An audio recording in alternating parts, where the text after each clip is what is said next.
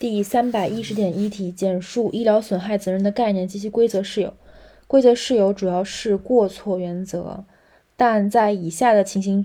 三种情形之中，推定医疗机构有过错：一是违反法律、行政法规、规章以及其他有关诊疗活动的规范的规定；二是隐匿或者拒绝提供与纠纷有关的病历资料；三是遗失、伪造、篡改或者违法销毁病历资料。病历资料。所以，一是违法，二是关于病例隐匿或者拒绝提供，三也是关于病例遗失、伪造、篡改或者违法销毁。